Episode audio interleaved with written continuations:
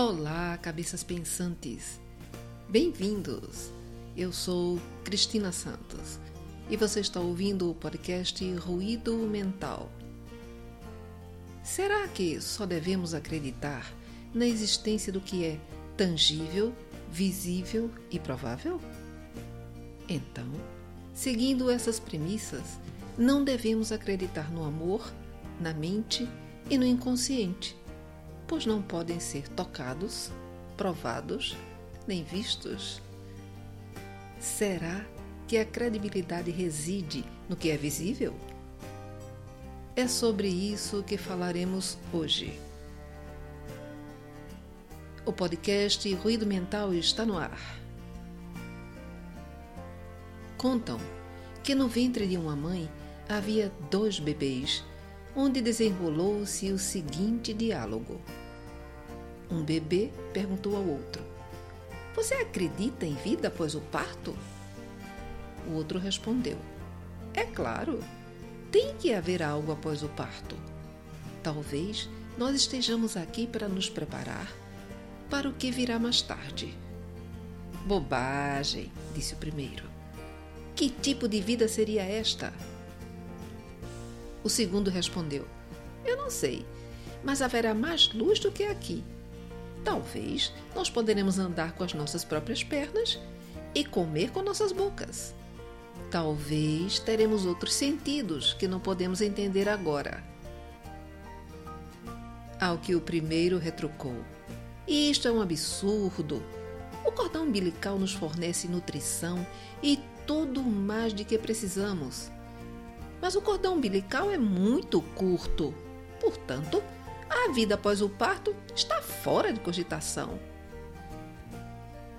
Mas o segundo insistiu. Bem, eu acho que é alguma coisa. E talvez seja diferente do que é aqui.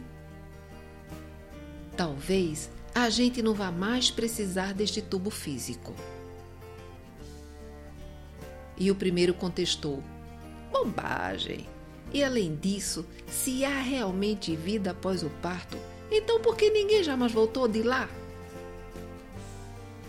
Bem, eu não sei, disse o segundo, mas certamente vamos encontrar a mamãe e ela vai cuidar de nós. Então o primeiro respondeu: Mamãe? Você realmente acredita em mamãe? Isso é ridículo. Se a mamãe existe, então Onde ela está agora?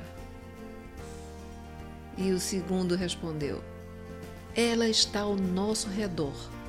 Estamos cercados por ela. Nós somos dela. É nela que vivemos. Sem ela, este mundo não poderia existir. E o primeiro respondeu: Bem, eu não posso vê-la, então é lógico que ela não existe. Então o segundo falou: Às vezes, quando você está em silêncio, se você se concentrar e realmente ouvir, você poderá perceber a presença dela e ouvir sua voz amorosa. E foi desta forma que um escritor húngaro explicou a existência de Deus. E você? Pensa como o primeiro ou o segundo bebê? Pense nisso. E obrigado pela sua audiência.